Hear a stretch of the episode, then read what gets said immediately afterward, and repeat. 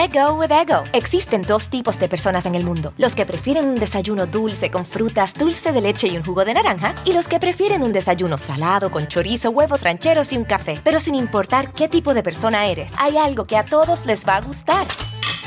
Los crujientes y esponjosos Ego Waffles. Ya sea que te guste un desayuno salado, con huevos o salsa picante encima de tus waffles, o seas más dulcero y los prefieras con mantequilla y miel. Encuéntranos en el pasillo de desayunos congelados. Lego with Ego. algunos les gusta hacer limpieza profunda cada sábado por la mañana. Yo prefiero hacer un poquito cada día y mantener las cosas frescas con Lysol. El limpiador de inodoros Brand New Day de Lysol limpia y desinfecta el inodoro y el cepillo, eliminando el 99.9% de virus y bacterias con una fragancia que lleva tus sentidos a un paraíso tropical. No solo limpies, limpia con Lysol. Hola, ¿qué tal? ¿Cómo están? Me da muchísimo, muchísimo gusto saludarlos. Soy Felipe Cruz, el Philip. Gracias por acompañarnos en esta nochecita. Miren, iniciando la semana y muy a gusto de estar con ustedes. Gracias, gracias por estar aquí con todos nosotros. Oigan, es un gusto y un honor de verdad, eh, pues iniciar la semanita con todos ustedes, decirles bienvenidos. Gracias, gracias por acompañarnos aquí en esto que es el Philip. Oigan, en el año 1993 uy, ah, ¿hace cuánto de 1993? Como unos 20, ¿qué? Como unos 25, como cuántos años tendrá. A ver, Dani, ayúdame con la cuenta, del 93 para acá. Fíjense que por aquellos años estaba muy, muy, muy sonado y muy de moda el, Festival Acapulco. ¿Se acuerdan ustedes que ahora ya lo quieren revivir, ¿no? El, el festival y quieren internacionalizarlo y hacerlo grande otra vez. Bueno, pues resulta que por aquellos años, cuando estaba que 28 años, gracias, hijo. Fíjense, para aquel, para tiempo resulta que venían eh, muchos artistas, Laura Pausini, Nick, las Spice Girls, en fin, muchos artistas. Resulta que México también tenía sus cantantes, sobre todo de pop, que en esos años, fíjense que, que la gente que escuchaba el pop decía, eso es música de plástico. Ah, miren, ahí está el tremendo escote de, bueno, ahí no se le ve, ¿verdad? Pero ese es el vestidito famoso rojo de Talía con el escotazo hasta abajo cuando le fue a entregar su medalla a Luis Miguel, ¿no? Y que Luis Miguel le dijo, ay, sí, pero ya vete, llévate tu, tu medalla, ni la quiero. Bueno, resulta que empiezan a, a, traer a muchos artistas y de México empieza, miren nomás el escote de Talía, ¿eh? ¿Qué tal con, con su este flequito pintado de Miguel Aceves Mejía? Y oigan, el otro, los ojotes que, que sacó, sí lo vieron y parece que ese, ese era el Luis Miguel de, de veras todavía. No, no era el doble. Bueno, Fíjense, resulta que este, eh, había un, un bueno, sigue eh, siendo eh, un productor musical, pero ahora más enfocado hacia el rollo del catolicismo. en ese momento, bueno, era uno de los productores de música pop más importante, ¿no? Tenía por ahí a Mercurio, a Magneto, a M5, a Tierra Cero, a Fey, en fin, tenía muchos grupos, Antonio Berumen hoy clavadísimo, clavadísimo en el catolicismo, que, que, desde aquellos años, que desde los 90, ya se hablaba muchísimo, muchísimo, era un secreto a voces, todo lo que pasaba dentro del grupo de Toño Berumen eh, con, con, los integrantes, con sus artistas, ¿no? Se sabía que pues había acoso, se sabía todo, todo, todo lo que ahora se viene a confirmar. Bueno, en, en aquellos años se hablaba muchísimo de eso, ¿no? Eh, cosa que las chicas normalmente no se quejaban, eran mayormente ellos. Todos, además, los integrantes de sus grupos tenían como las mismas características físicas, eran como muy del estilo del gusto de, Antonio Berumen. Bueno, pues resulta entonces que en esos años, fíjense que era tanto el apoyo que Televisa le daba a los artistas, que, las disqueras estaban invirtiendo dinero en, agrupaciones nuevas. Ahí está Antonio Berumen. Oigan, parece chef, ¿verdad? Con todo vestido de blanco o enfermero. Bueno, Fíjense que para aquellos años, cada grupo que sacaba Antonio Berumen era un grupo que le generaba buen dinerito, era, eran grupos muy, muy, muy importantes. Uno de ellos, pues obviamente el grupo Cairo, que en aquellos años, cuando salen en 1993, salen con una canción italiana. Es, es una canción que era muy famosa, muy, muy, muy famosa en Italia, cantada por un grupo que se llamaba 1983. Así se llamaba el grupo allá en Italia. La canción Amore los espejos del café.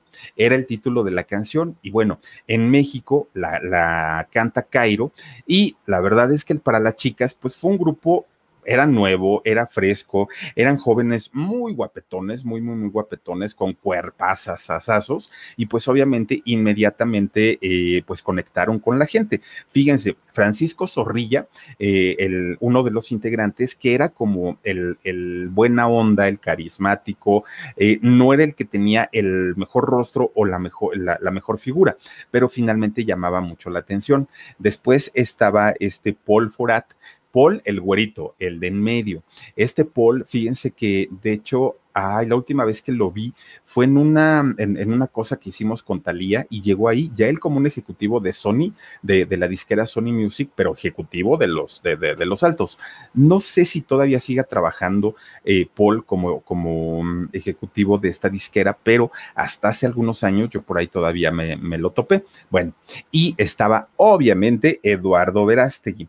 Fíjense, Eduardo Verástegui Córdoba, ¿no? Su, su otro apellido. Fíjense que de los tres llamaban más la atención Paul porque él era el único que cantaba. De los tres, él era, es, el único que tiene voz. De hecho, era eh, la voz principal del grupo y llamaba la atención porque era el, güerito y de cabello largo, ¿no? Y eh, después el que le seguía era Eduardo Verástegui, pero Eduardo siempre llamó la atención, obviamente, por el físico tan trabajado que tenía, porque aparte no era un musculoso, sino más bien estaba como muy fibrado, ¿no? Así como muy, muy delgadito, pero muy estético. Y eh, Francisco, pues era el, que ocupaba como el tercer puesto en la popularidad del grupo. Pero cuando salen con esta canción de Amor en los espejos del café, miren, los empiezan a llevar a cantidad de eventos, muchos de ellos, muchos de Televisa, muchos de programas de radio, de, estos eventos donde juntan a muchos artistas, a los festivales Acapulco. Por ahí, fíjense, por ahí muy, muy, este, muy sonados ellos, casi no hicieron conciertos pagados. Casi todos los conciertos en donde ellos trabajaban eran promocionales, pero finalmente les funcionó mucho porque resulta que fue la manera en cómo ellos se dieron a conocer en todos los medios y por eso muchos de ellos siguen trabajando. Francisco sigue trabajando, hace actuaciones. Paul, ya les digo que estaba en lo de la disquera y Eduardo, fíjense que Eduardo, eh, a pesar de que, bueno, hoy tiene 47 años, eh, Eduardo Verástegui, él ahora, pues ya todos sabemos que se hizo muy, muy, muy, muy, muy devoto a la Virgen de Guadalupe, ¿no? Es eh, guadalupano, de, pero de hueso colorado. Pero miren, a veces uno no, no logra entender el por qué resulta después de mucho tiempo, pues con algunas tendencias, como en este caso el, el catolicismo tan marcado que él tiene. Pero resulta que si nosotros conocemos un poquito de su pasado, un poquito de su historia, podríamos entenderlo más, no justificarlo, ¿no? Porque ya, ya cuando las cosas se hacen no, dejan de ser fe para convertirse muchas veces en, una especie de fanatismo, ya no está como tan padre. Y entonces, eh, cuando quieren imponer muchas veces las ideas sobre otras personas, es lo que, por lo menos a mí, no, no, no, no me parece tan, tan, tan agradable. Y sobre todo cuando mucha, mucha, mucha gente los ha catalogado o ha catalogado en este caso a, Eduardo, pues como que hace eso para tapar algunas otras situaciones, ¿no? Entonces, eh, es, es, es algo que le ha costado muchísimo, muchísimo eh, trabajo a, Eduardo Verástegui lidiar con esto. Fíjense que Eduardo, como muchos, muchos, muchos quizá de nosotros, sobre todo en México, él no fue un hijo deseado o planeado. Eh, no, no es que sus papás hayan dicho, a ver, vamos a tener un hijo. No, de pronto un día, este, eh, la esposa, pues resultó embarazada del esposo, estaban ellos casados y dijeron, bueno, pues no queríamos ser papás, pero pues ya estoy embarazada, no importa, ¿no? Si es un niño, si es una niña, pues adelante. Lo importante, pues obviamente, es que nosotros estemos a gusto y el niño nazca sano. José Jesús se llama el papá y doña Alicia, la mamá de Eduardo. Fíjense que eh, Eduardo nace en una familia eh, acomodada en, bueno, clase media alta, ¿no? Es, es, el tipo de familia donde él nace. No le faltaba absolutamente nada, el papá muy trabajador, la mamá muy dedicada a, a, su hijo, no eran millonarios de ninguna manera, pero sí, sí tenían lo básico y tenían lo necesario. Bueno, Pues resulta que a pesar, a pesar de que era un hijo que lo procuraba mucho la familia, que estaban al tanto sus vacunas, todo completito, de repente cuando cumplió tres años, ¿qué creen? Que se empieza a poner bien malito, pero bien malito. Y entonces la mamá, pues, pues ni modo a llevarlo al doctor, ¿no? Pues no, no, no queda de otra. Ella pensó enfermedades como comunes en los niños. Bueno, pues resulta que lo llevan con el doctor y les dice, ay señora, su chamaco tiene rubiola.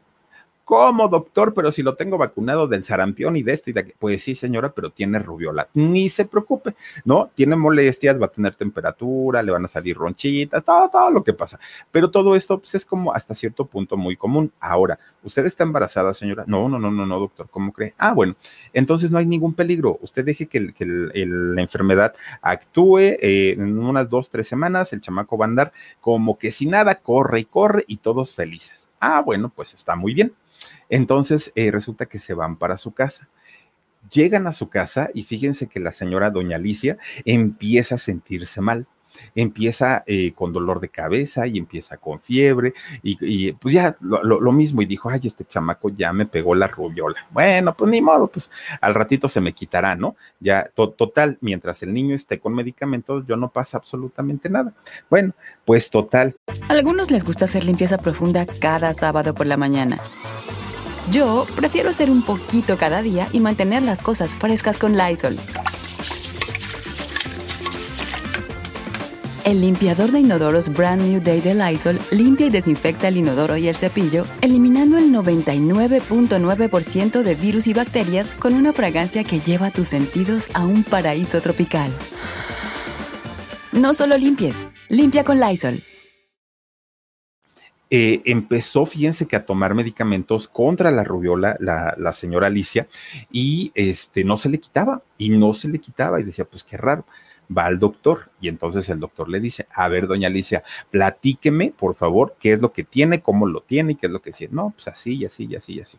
Le voy a hacer una prueba de, de sangre que es necesaria. Está bien, doctor, usted hágamela. Cuando le van dando los resultados, oigan, está embarazada doña Alicia. Imagínense nada más, el doctor le había dicho antes que si, si no estaba embarazada, que no había ningún problema, pero que si se llegara a embarazar, ahí sí podía haber un problema, porque la rubiola es de esas enfermedades que dañan muchísimo a las embarazadas, bueno, a las personas, pero cuando están embarazadas pueden transmitirle el virus a sus, a sus fetos, a sus bebés, y entonces pueden tener desde malformaciones, el, si les sale muy barato, muy barato, pues nacen con, con, la rubiola, pero hasta pueden morir en el vientre.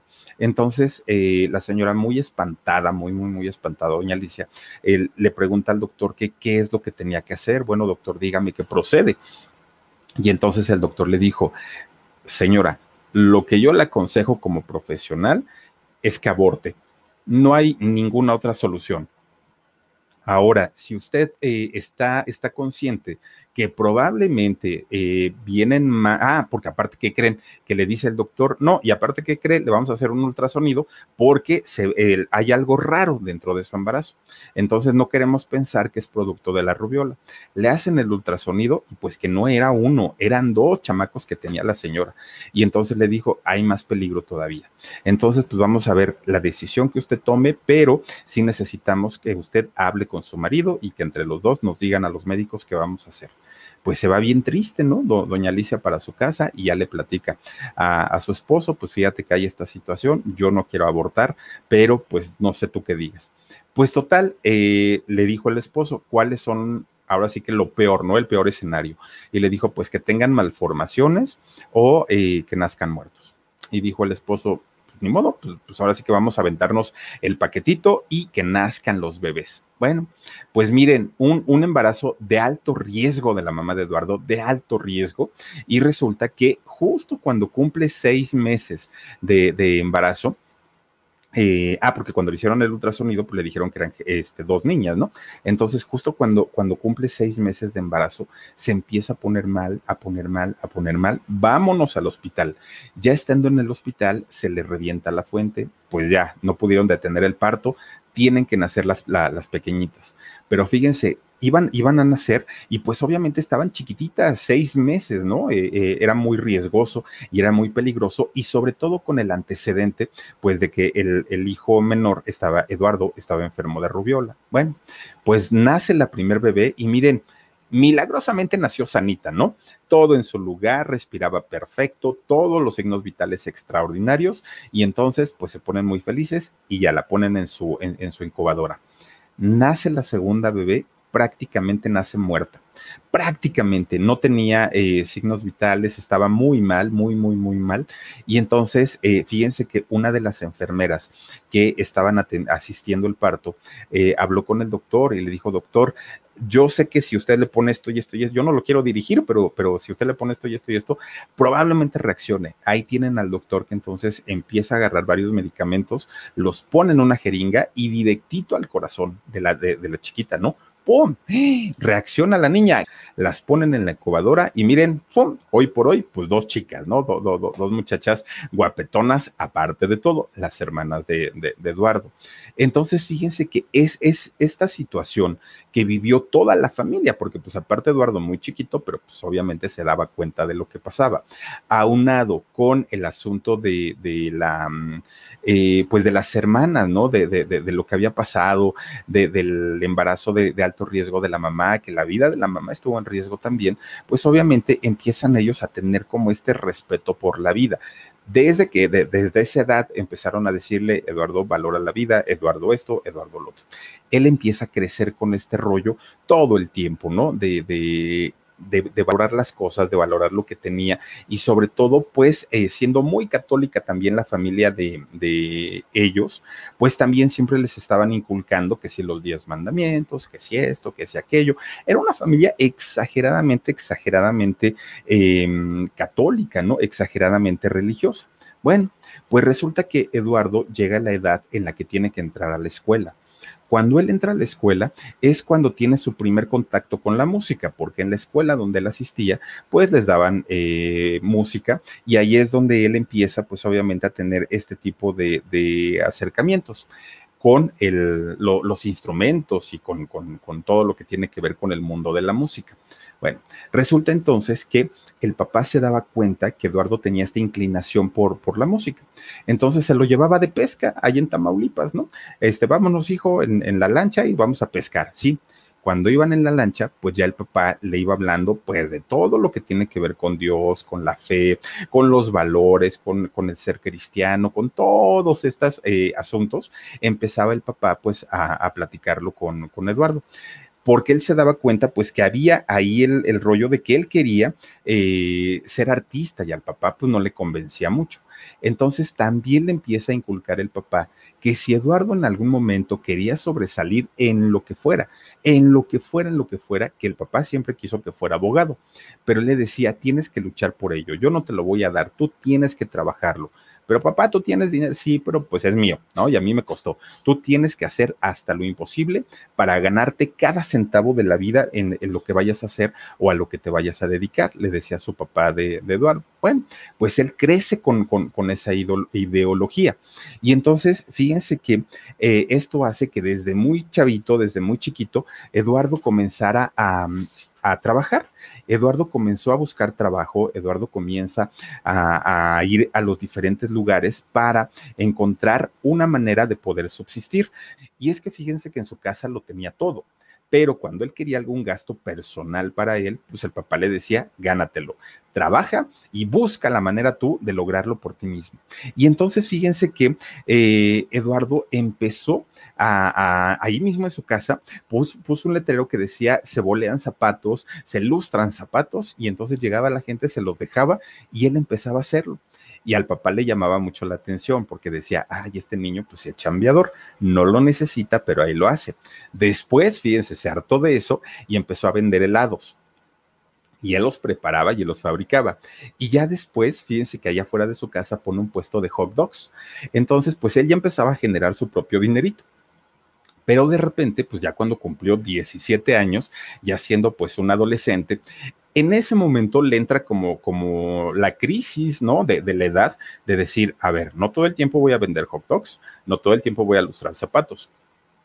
Algo tengo que hacer con mi vida. y la verdad no tengo ni la menor idea de, de, qué voy a hacer, qué voy a estudiar, nada, absolutamente, absolutamente nada. Ya había terminado su preparatoria. Y entonces, pues como siempre, habla con los papás. A ver, papás, pues oriéntenme, aconsejenme, qué puedo hacer, no, no, no, no tengo la menor idea. Entonces el papá le dijo, ya acabaste tu preparatoria, ponte a estudiar este, leyes, quiero que seas abogado. Y Eduardo le dijo, pero yo no quiero, a mí no me gustan, se me hace muy aburrido y las leyes y todo. Yo no quiero. Pues entonces, ¿para qué me preguntas? Si tú, si tú me preguntas qué quiero que tú estudies, leyes, porque los abogados ganan bien, porque tienen resuelta su vida, por esto, por esto, por esto, por esto.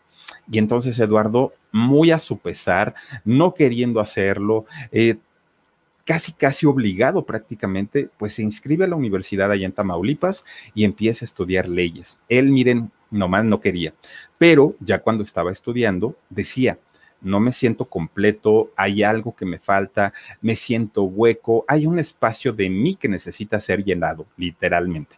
Y entonces, pues algo tengo que encontrar y algo tengo que buscar. De repente, fíjense que platicando con sus compañeros ahí de la, de, de la escuela, pues resulta que alguien le dice, Eduardo, si tú quieres de verdad eh, triunfar en, en, la música y si tú quieres hacer algo importante y sobre todo quieres independizarte porque pareciera que todo lo que tú quieres hacer tus papás te niegan y te dicen que no y, y terminas haciendo lo que ellos dicen. Si tú de verdad te quieres independizar, vete a vivir al Distrito Federal. Allá están las grandes empresas, allá vas a tener tu libertad, allá no vas a depender de ellos. Hazlo, porque si no toda la vida vas a estar ahí como, como como hijo de papi. Entonces Eduardo dice, pues tienen razón, Distrito Federal, ahí te voy. Y entonces fíjense que se viene para acá, agarra un avión, porque hasta eso les digo que no era, pues ya desde chiquito, ¿no? Eh, había nacido en buena familia. Agarra el avión, llega al Distrito Federal. A algunos les gusta hacer limpieza profunda cada sábado por la mañana. Yo prefiero hacer un poquito cada día y mantener las cosas frescas con Lysol. El limpiador desinfectante Brand New Day de Lysol limpia y elimina el 99.9% de virus y bacterias. Y puedes usarlo en superficies duras y no porosas de tu hogar con una fragancia que lleva a tus sentidos a un paraíso tropical. No solo limpies, limpia con Lysol. Y pues lo primero es que dice, a ah, caramba, ¿y ahora a dónde voy a vivir? Y entonces cuando llega, este, pues resulta que se pone a trabajar de mesero en la Condesa, en un restaurancito de la Condesa, empieza a trabajar de mesero. Pero resulta que la gente cuando él llegaba con sus platillos y se los entregaba en la mesa y todo, pues las chavas, todas las chavas suspiraban, ¿no? Ay, está re guapote y no sé qué, y le, empezaban luego, luego a tirar el perro. Y los chavos era exactamente lo mismo. Ay, este, ¿para qué anda ahí de mesero? Pues si podría él triunfar en el modelaje, está bien guapo, bien galán y todo. Pues todo el mundo, poco a poquito había gente que iban, eran como comensales constantes, ¿no? De, del restaurante. Y entonces le empezaban a decir, oye, ¿por qué no buscas trabajo en una agencia de modelos? Eres alto, estás fornido, estás muy guapetón, búscale, búscale por ahí, vas a ganar mejor aquí, pues, pues, yo no sé cuánto ganas, pero yo creo que te podría ir mucho mejor. Y entonces, miren, dicen que tanto va el cántaro al agua hasta que ya no sale. Pues un día se queda pensando, ¿a poco sí estaré tan, tan, tan guapo como para poder modelar? Entonces, un día que, que, lo hizo enojar su patrón ahí en el restaurante, dijo, ya me tienen hasta el gorro, le renuncio y ahí se ven pues cuando, cuando se fue, dijo a ah, caramba, pues ya renuncié y ahora de qué voy a vivir. Pues entonces empieza a buscarle. ¿Se acuerdan ustedes de estos librotes de la sección amarilla? hace unos librotototes. Empieza a buscar ahí agencias de modelos, agencias de modelos. Aquí, pum, pum, pum, ahí habló, ¿no?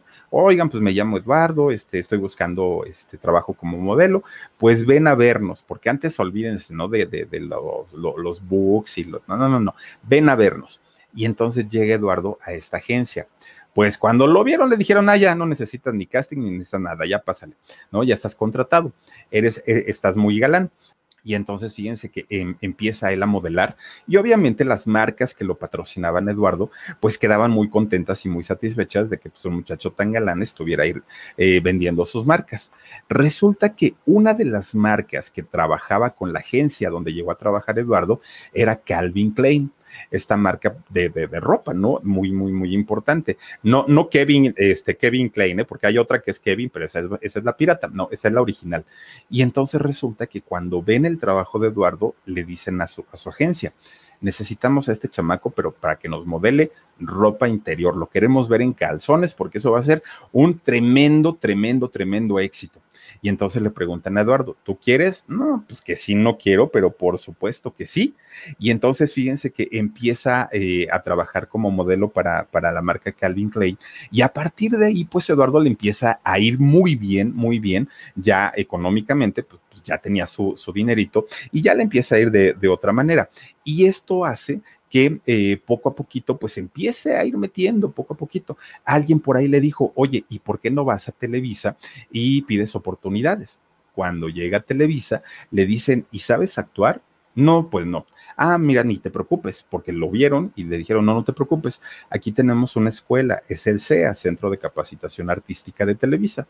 Ve, este, dile que te manda fulanito y te van a inscribir.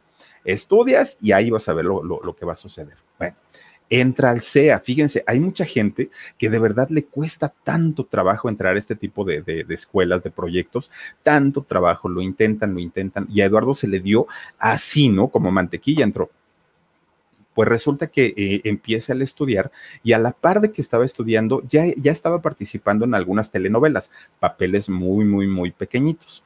Pero estando ahí en Televisa, un día conoce a Paul y entonces se pone a platicar con él. Y después Paul le presenta a este Francisco.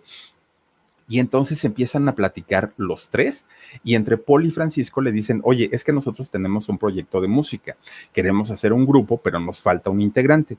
Y entonces eh, le preguntaron, ¿tú cantas? Y él dijo, no, no, no, la verdad es que no, no ni, ni sé, ni he estudiado, nada, o sea, todo lo que tiene que ver con el canto, nada. Apenas empiezo a estudiar actuación y este, soy modelo.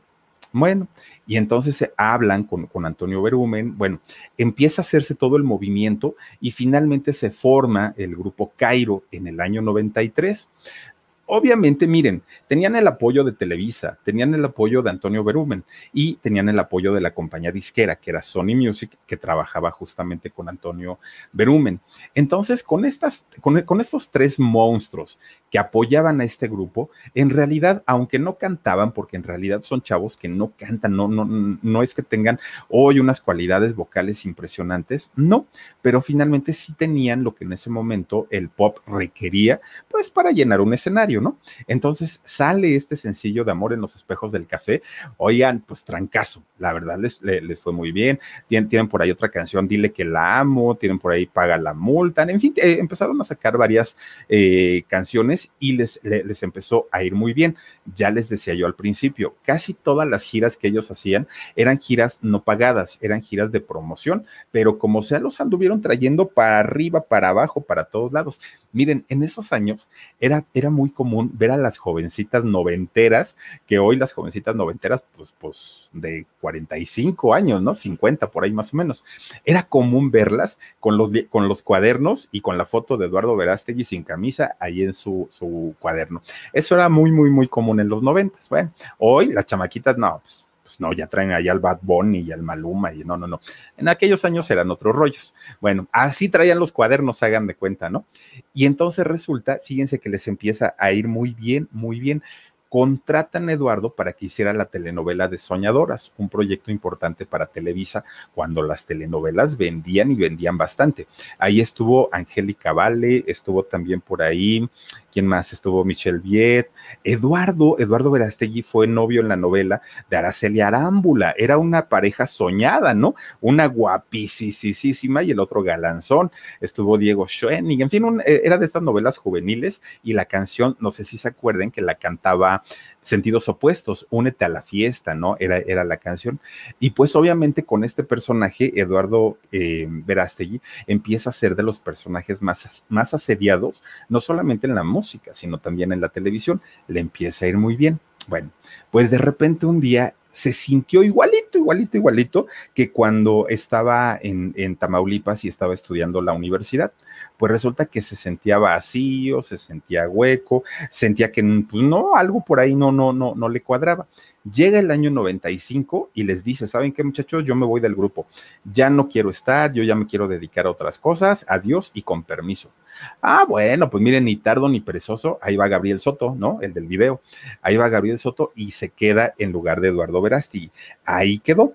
Bueno, Fíjense que Eduardo Verástegui, justamente en este año, en el 95, como queriendo escapar de algo, como queriendo huir de alguien, de algo, del mismo, de como sea, de repente un día eso ya son los nuevos Cairo, porque cuando se va eh, justamente Eduardo, pues ya no quisieron seguir los demás, dijeron, ah, pues ya el, grupo chafeó, mejor ya aquí le dejamos y tan tan.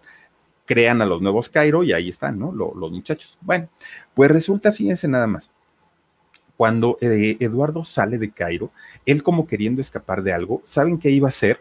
Iba a agarrar un avión, se iba a ir a Brasil y se iba a ir como misionero católico a eh, el río, el Amazonas.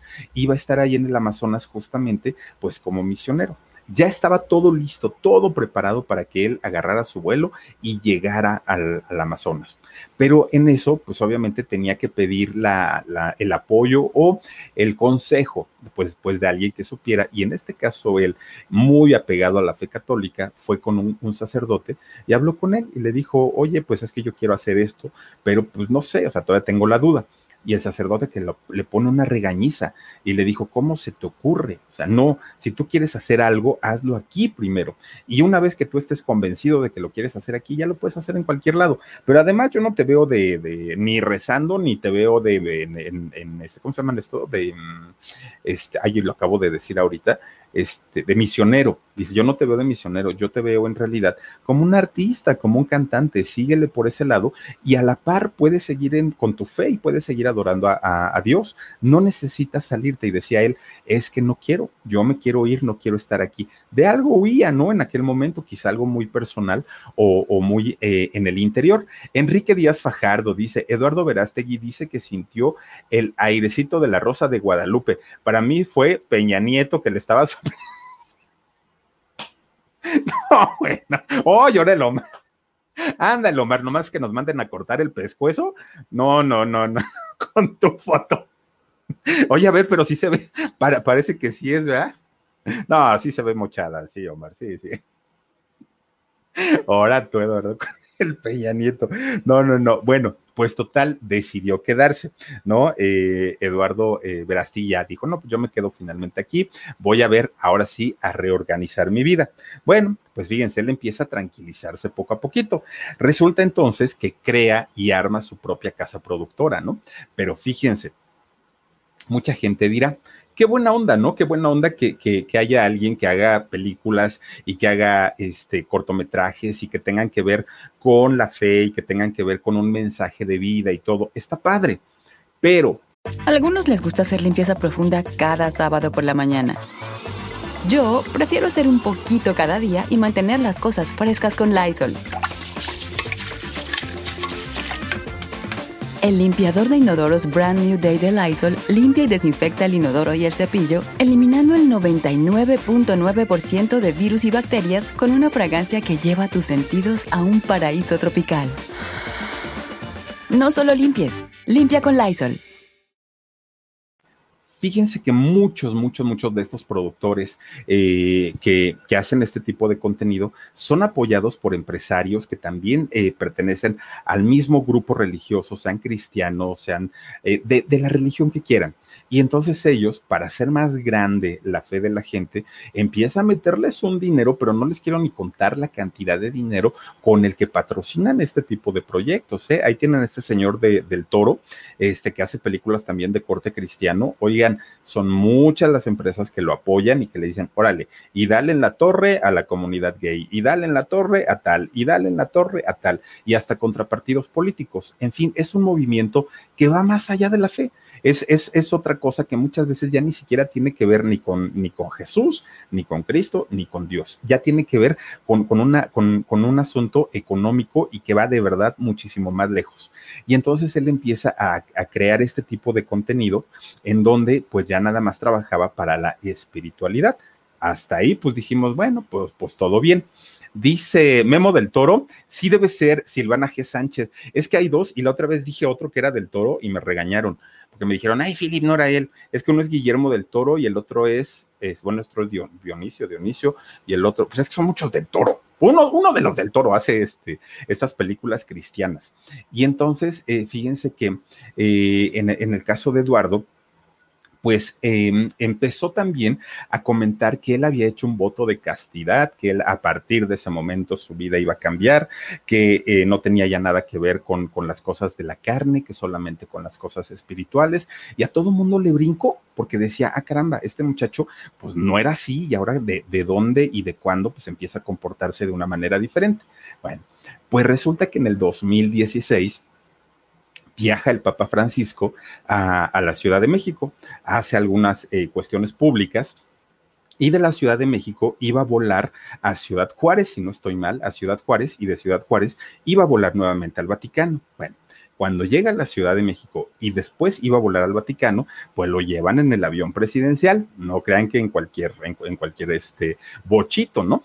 Y entonces, fíjense que ya estando en el avión presidencial, pues resulta que pues nosotros ni nos habíamos enterado. De pronto mismo Eduardo, solito, solito, solito. Oigan, no publica la foto ahí desde el asiento presidencial en el avión. No crean que en, el área de la sala y en el área, no, no, no, no, no, en el asiento presidencial. Esta es una de las fotos que, que fue de hecho la más polémica, porque salía Eduardo al frente y el presidente en ese momento, Peña Nieto, salía más atrás. Hay otra donde está en el asiento verde, eh, Eduardo Verástegui, el asiento presidencial. Y entonces, miren, empezaron a lloverle de inmediato, pues obviamente todo tipo de críticas, pero no, no pararon ahí, o sea, la, las críticas no llegaron solamente a eso. Ahí fue exactamente gracias a estas fotos que Eduardo mismo publicó, fue que se le empezó a relacionar sentimentalmente a Eduardo Verástegui con Enrique Peña Nieto. Y ahí está, mire, pues ¿para qué? ¿Para qué vamos tan lejos, no? Ahí está eh, Eduardo Verástegui. Miren, de, después nos enteramos que en ese vuelo precisamente que iba de la Ciudad de México a Ciudad Juárez, Chihuahua, no iba a haber invitados especiales, no iba a haber nadie. Era un vuelo reservado para la prensa. Solamente gente de prensa iban a acompañar al Santo Padre a volar hacia Ciudad Juárez. Y entonces, ¿cómo le hizo Eduardo Verástegui para estar? Hola, Omar para estar con eh, Enrique Peña Nieto en el avión presidencial, pues es algo que todo mundo se preguntó, todo mundo pero después salió Eduardo y nos regañó a todos, ¿no? Mal pensados, ¿cómo se les ocurre? Eso no, no, no fue así. Yo fui, yo, yo fui porque este, quería convivir con el Santo Padre, que el Santo Padre no lo vimos en las fotos, ¿eh? Al que vimos siempre fue a Enrique Peña Nieto. Y entonces él dijo que, que cómo era posible y que la gente, qué triste que la sociedad piense eso y luego vas con un presidente. Bueno, en fin, no, nos empezó a regañar a todos, pero jamás aclaró y jamás dijo qué y por qué se había subido al avión presidencial. Fíjense que cuando, cuando yo todavía estaba trabajando ahí en, algún medio de comunicación, me tocó ver en alguna ocasión que llegó Eduardo a, a, las cabinas de radio porque había una campaña en aquel momento que se trataba de evitar que los jóvenes tomaran y manejaran. No me acuerdo cómo se llamaba la campaña. Y entonces llegó el cardenal eh, Norberto Rivera todavía era aquí en, en, la Ciudad de México, llegó el dueño de la empresa, el señor Aguirre en aquel momento, un empresario importante, eh, llegó Eduardo Verástegui y bueno, venían como dos, tres políticos también. Por eso les digo que normalmente este tipo de movimientos que son, son patrocinados por gente de verdad que tiene eh, una, una cantidad de, dinero y que tienen además intereses el por qué hacen esto. No crean que nada más es el, el, el hecho de decir, a ver, vamos a este hacer algo que tenga que ver con la fe o con la religión. No, no, no. Hay negociaciones y hay nego negociaciones muy, muy, muy importantes. Bueno, pues resulta entonces, fíjense, Eduardo pues ya estaba más dedicado en, en, ese momento al catolicismo, ya había dejado de lado, de hecho, todo, todo, lo que tenía que ver con el mundo de la actuación, de la cantada. Anel Osada dice, Peña Nieto le dio para sus chicles a Eduardo, no, hombre, para chicles, para cacahuates y para lo que quieras, para lo que quieras. Batsy Hotman dice, solito se puso, ¿a quién se le se le ocurre subir su foto en el avión? ¿Para qué? O sea, en buen, ¿se acuerdan también de este otro muchacho, el, el maquillador de, de, Angélica Rivera, el güerito, ¿cómo se llama él? Este, ay, ay, ay, eh, eh, Alfonso Watsman, sí, ¿verdad? Es el apellido.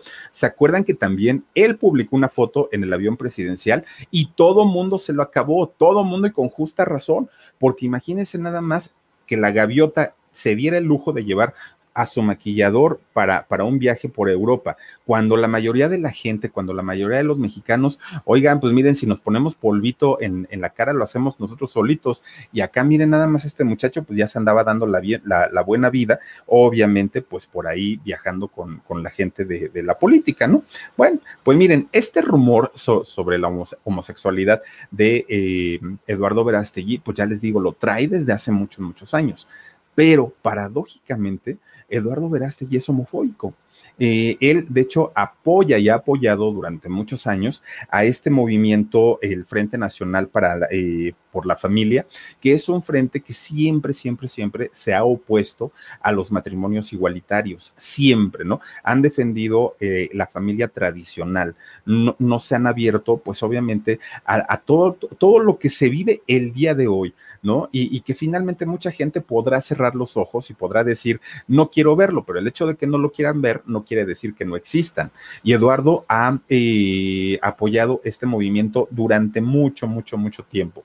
Económicamente, miren, Eduardo ha encontrado una beta enorme económicamente. Eh, la, gente normalmente cuando cambia de religión, los artistas me refiero, que ahora cantan en eh, música cristiana, oigan, tienen un público cautivo que ya no necesitan andar haciendo promoción porque ese público les va a comprar los discos, aunque salgan en televisión o en radio o no, eso es lo de menos. Ya tienen al público cautivo. Van a ir a sus conciertos, aunque lo anuncian en radio, lo anuncian en televisión o no, da igual. Finalmente, ellos ya tienen a un público cautivo y este tema de la fe es un tema que vende y vende muchísimo.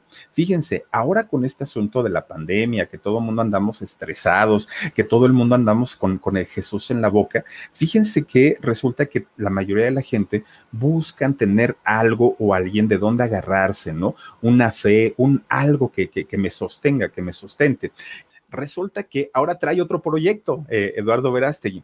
Ya ven ustedes el Cristo del Concorvado que está allá en, Brasil, ¿no? Es, este Cristo maravilloso, maravilloso, con una vista espectacular a, este, a Río de Janeiro, en fin, algo maravilloso. Este Cristo de Brasil mide 30 metros y es una maravilla, ¿no? Bueno, pues resulta que Eduardo Verástegui dijo, no, nosotros podemos hacer algo más fregón todavía, somos mexicanos, dijo y entonces dijo, pero lo quiero hacer en Tamaulipas. No lo va a hacer en cualquier mugrero, él lo va a hacer en Tamaulipas. Entonces quiere hacer un Cristo de 77 metros de altura. Oigan, este que estamos viendo mide 30 eh, metros. El de Eduardo va a medir 77 metros de altura. Hasta ahí uno podría decir, ay, qué buena onda, ¿no? Qué buena onda que Eduardo pues está preocupando por la fe de la gente. Hasta ahí suena bonito el asunto.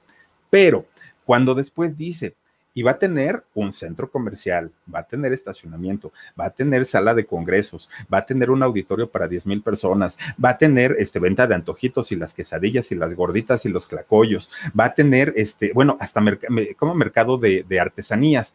Ahí, cuando ya empieza con el rollo de lucro, oigan, ya no es así como de decir, ay, qué buena onda y qué bonita la fe. Ahí, bueno, no, no hasta Cristo sacó con, con, el, con el látigo a todos estos que andaban ahí vendiendo este, afuera del templo. Nada más ustedes imagínense lo que quiere hacer ahora Eduardo Verástegui. Algunos les gusta hacer limpieza profunda cada sábado por la mañana. Yo prefiero hacer un poquito cada día y mantener las cosas frescas con Lysol. El limpiador desinfectante Brand New Day de Lysol limpia y elimina el 99.9% de virus y bacterias. Y puedes usarlo en superficies duras y no porosas de tu hogar con una fragancia que lleva a tus sentidos a un paraíso tropical. No solo limpies, limpia con Lysol construyendo este Cristo de tamaño monumental, monumental, pero claro, a su alrededor con todo, todo, todo, todo lo que tiene que ver pues con un mercantilismo exagerado. Fíjense que eh, Eduardo ha utilizado pues eh, este tipo de, de favor que tiene de la gente, porque hay mucha gente que lo apoya, sobre todo eh, asociaciones que están eh, en favor de, del no aborto. O sea, este, este tipo de, asociaciones apoyan mucho los movimientos que hace Eduardo Verástegui. Hasta ahí podríamos entenderlo. Oigan, no el año pasado se fue a trabajar con Donald Trump. Háganme el favor, un, un personaje fue polémico desde que asumió la presidencia, que si el muro, eh, como nos dijo borrachos marihuanos de, lo peor, en fin, y de pronto cayó como de sorpresa que Eduardo pues estuviera en un puesto político eh, dentro de la Casa Blanca y según él pues apoyando a la comunidad eh, latina hasta ahí también podría sonar bonito, ¿no? El decir qué bueno que apoya a la gente pero para una persona que se supone que está dedicada al rollo religioso, pues, pues ustedes como que díganme qué tendría que hacer ahí. Bueno, pues fíjense, Hace 11 eh, años, Eduardo Verástegui abre un canal de YouTube, como lo hemos hecho muchos, no muchos, muchos, y que muchos buscamos el sustento a través, pues obviamente, de esta plataforma empezó a subir cortometrajes, Eduardo, que eran eh, cortometrajes, eh, pues obviamente con mensajes de vida, con mensajes de Dios, con mensajes que tenían que ver con el cristianismo, todo muy bien. Hasta ahí pues también sonaba muy padre, pero no tenía ni los suficientes eh, suscriptores ni las suficientes vistas. Entonces Eduardo el año pasado dijo, ay Dios, ¿qué hago? ¿Qué hago? Tengo que subir el canal y lo tengo que hacer, pero ¿de qué manera? Y entonces un día, y, eso fue hace 11 meses, se le ocurre hacer justamente lo que nos decían ahorita, ¿no? Hacer el rosario por el mundo. Entonces él en la noche se conecta todas las noches y también podría sonar muy, muy, muy, muy interesante y pues muy bonito, ¿no? El decir que padre que Eduardo pues esté eh, haciendo el, rosario. Y para mucha gente que a lo mejor no escucha bien, no ve bien, este, que, que a lo mejor no quiere estar como, como cambiándolo y poniendo un disco, un cassette o algo así, y lo pone en el internet, pues ahí está Eduardo haciendo sus rezos, qué bueno y qué bonito pero la realidad es que eh, Eduardo pues está monetizando con este video o con los videos que hace todos los días, que los sube todos los días. Miren, no es el hecho de criticar que esté monetizando, porque en realidad todo lo hacemos. Quienes estamos dentro de esto lo hacemos. El asunto es que lo monetizas a partir de la fe y de la fe de la gente. Ahí es donde ya choca un poquito la, situación. Hay algunas aplicaciones que te dan un aproximado de cuánto es lo que te puede generar eh, un, canal de YouTube. Depende, miren, eh, YouTube no tiene una, una, tarifa fija para pagarle a la gente que se dedica a esto. Ellos tienen un unas formas de pagar muy extrañas y estas plataformas eh, que, que analizan todos los canales normalmente lo hacen de una manera, como le llaman ellos, a reserva poquito menos, poquito más, ¿no? Pero fíjense que se dice que lo que él genera por rezar el rosario todas las noches, porque lo hace de lunes a domingo a través de su canal de YouTube, llega a ganar hasta 6.400 dólares. Es lo que él genera solamente por el canal de YouTube. Pero de ahí habría que ver todos los apoyos que, que, recibe, obviamente de toda la gente, no, no en, en, cuestión de, de, solamente su canal, sino en, en, la cuestión de todos los proyectos, de sus películas, de, de, todo lo que tiene que ver con las producciones que él hace y que son cristianas. Ahora lo que va a también allá en Tamaulipas y que es el Cristo con este centro comercial y con todo eso, obviamente hay gente que está aportando también dinero ahí. Y miren, cuando un empresario trabaja y cuando un empresario hace todos estos proyectos, está padre. Pero el asunto es qué tan válido podría ser que lo hagan por medio de la fe de la gente. Eso es el único meollo del asunto. Josie Angelique Allen, gracias y te mando besos. Philip, te enviaré un paquete por correo con unas baratijas. ¿Te importa que también para Viviana, Esther y Sandy en ese mismo correo? Mil gracias. Claro, claro, claro que sí, mi querida Josie. Yo te mando, y a nombre de ellas, muchísimas, muchísimas gracias, porque mira, siempre eres bien linda, linda, linda con nosotros y te lo agradezco muchísimo. Y entonces ya les digo, eh, también está Giselita Campos. A mí no me gusta cómo reza el rosario. Según él lo reza en latín, sabrá Dios si nos estará invocando. Fíjense que yo lo he escuchado a, Eduardo varias veces y, este, y yo no lo he escuchado en latín, ¿eh? no me ha tocado en latín, pero cuando, cuando lo hace, o sea, es, es, que de verdad, o sea, yo, yo creo que sí lo hace con fe, pero este, si, si es solamente la fe lo que lo mueve, pues entonces lo desmonetiza y ya no pasa nada. Pero ya les digo, todo lo que hace, todo lo que hace el, el generarse sus ingresos, lo hace a través de la fe. Eso es lo que creo yo que es cuestionable. No, no el hecho de que trabaje para hacer eh, un, un, proyecto arquitectónico monumental como el que quiere hacer allá. Qué bonito y qué padre. Y creo yo que cuando alguien trabaja, lo más lógico que puede pasar es que se le pague por eh, hacer estos trabajos. Pero cuando tú pregonas todo el tiempo que lo haces por fe, por devoción, porque eso te limpia el alma, porque y, y todo es en el rollo espiritual, pues entonces solo hazlo por lo espiritual. Pero cuando ya estás agarrándote de una cosa y la estás mezclando, te deja en duda si en realidad lo hace porque de verdad de verdad sea una cosa de fe, una cosa que le nace del corazón o porque ya lo vio como un negocio. Ese es el único punto cuestionable. Ahorita, eh, Eduardo, pues se supone que está conociendo a una chica, se supone que este, pues están en tratos, él dice que sigue con su rollo de, celibato, que no lo va a romper hasta el momento en el que se case. Pues miren, yo que les digo, ojalá que, que, consiga su objetivo, porque también recordemos que mucha gente, mucha gente y sobre todo hablamos de, de, los padres, ¿no? De los sacerdotes, que los obligan a hacer este voto de castidad. Muchos de ellos por eso después terminan violando niños, porque pues no pueden de una manera natural, de una manera normal, de una manera, eh, en, en, la forma en la que ellos quieran, y miren qué guapa está la chica, ¿no? De, de, de la manera y del gusto que ellos tengan, no pueden vivir una sexualidad abierta. ¿Y qué es lo que terminan haciendo? Pues a escondidas, abusando niños o niñas y eso pues no está padre. Entonces creo yo que lo, lo, más indicado pues es que la naturaleza fluya y deje que uno sea como tiene que ser y punto. Pero pues miren, a veces no, no, no se dan las cosas de esa manera y pues, ¿qué le hacemos? En fin, pues ahí está la historia de Eduardo Veraste y este muchacho que lo conocimos cantando Amor en los espejos de un café y ahora ya lo, lo, podemos ver. Tiene su canal ahí para quien quiera seguirlo, este de eh, Eduardo Verastegui y se llama Rosario por el Mundo, lo que hace todas las noches eh, justamente rezando para eh, pedir, pues sí, obviamente por todos, incluidos los chismosos, nos dijeron por ahí hace ratito. En fin, oigan, pues vamos a mandar saluditos por aquí para la gente que se ha conectado con nosotros y lo cual agradecemos muchísimo. Cintia Ruiz dice, buenas noches, Philip. Gracias, Cintia. También está por aquí eh, Cory Vázquez. Philip, haz un video de Lila Downs con todo gusto de mi paisanota Lila Downs, con todo cariño. Sonia Alemán, pero de todos modos, dejar bueno. Oye, no inventen, no, pero pues yo creo sí, pues tú crees que no, ah, hasta crees. Dice también por aquí Elisa Barrales, salúdame, te veo a cada rato en la mañana, en la noche, en el momento en el que puedo. Soy tu fan, muchos besos. Mi querida Elisa Barrales, muchas gracias. Su celibato con mujeres, pero no con los chicos, dice Araceli González. Pues es lo que les digo también. Mi Fe Reyes, vamos a rezar con Verástegui. Nada más te dice, ya mezclé todo.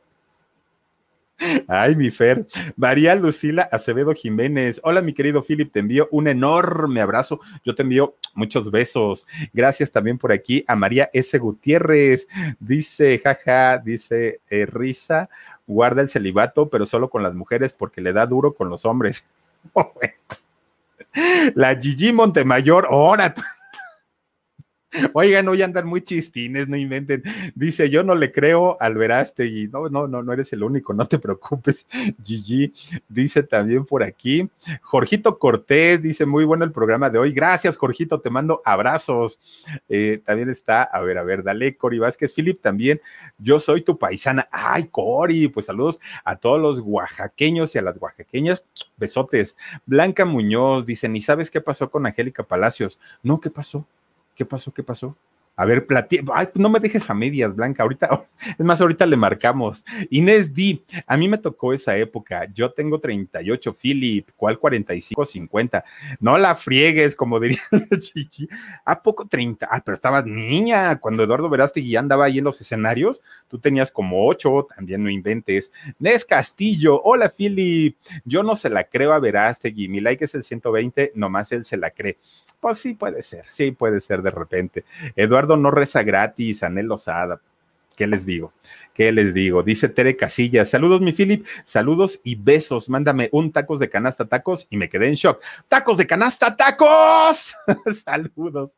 Oigan, pues muchas, muchas gracias a todos ustedes que se han conectado con nosotros en esta nochecita, iniciando la semana. Ay, mi querida Nayeli, con tu cubrebocas para la foto, quítatelo para verte esos labios rojos, cereza apasionados. Mira nomás que está bonito, ¿eh? Tu cubrebocas. Si tú lo hiciste, te quedó repadre de perritos y todo. Te mando muchos, muchos besos y gracias por ser parte de los miembros del canal del Philip. El día de mañana les vamos a poner un alarido que no va a ser alarido, va a ser una historia de fe. Oigan, bien bonita, bien padre. Ojalá nos puedan acompañar. La vamos a poner a las 12 de la noche pero les anticipo que no es de espantos, tiene que ver con la fe y la verdad está bien padre. Así es que ojalá nos puedan acompañar. Les deseo que pasen una maravillosa noche cuídense mucho, descansen sabroso. Yo los espero el día de mañana, diez y media de la noche, aquí en el canal del Philip. A las dos no, porque no va a haber en vivo eh, de, de, Shock, pero a las diez y media por aquí los espero. Recuerden, legado para una bruja, hay que comprarlo digital o eh, físico para poder eh, ir a Suiza. Así es que, pues ahí se los encargo, por favor, cuídense mucho, nos vemos el día de mañana, que descansen rico y adiósito. Let go with ego. Existen dos tipos de personas en el mundo: los que prefieren un desayuno dulce con frutas, dulce de leche y un jugo de naranja, y los que prefieren un desayuno salado con chorizo, huevos rancheros y un café. Pero sin importar qué tipo de persona eres, hay algo que a todos les va a gustar. Mm. Los crujientes y esponjosos Ego Waffles. Ya sea que te guste un desayuno salado, con huevos o salsa picante encima de tus waffles, o seas más dulcero y los prefieras con mantequilla y miel. Encuéntranos en el pasillo de desayunos congelados. Lego with Ego. A algunos les gusta hacer limpieza profunda cada sábado por la mañana. Yo prefiero hacer un poquito cada día y mantener las cosas frescas con Lysol.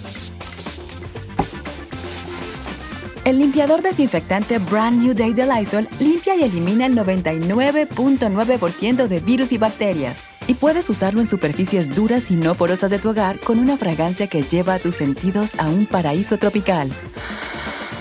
No solo limpies, limpia con Lysol.